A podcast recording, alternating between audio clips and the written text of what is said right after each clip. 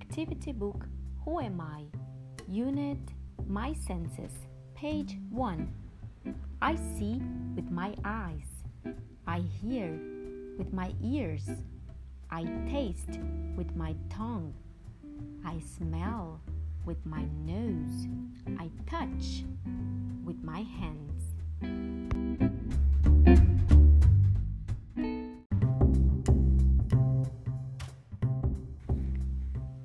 Activity Book Who Am I? Unit My Senses, page 2. You can touch and you can taste.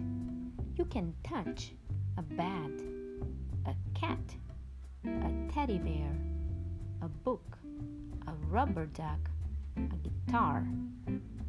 You can taste a muffin, an apple, a cake, an orange.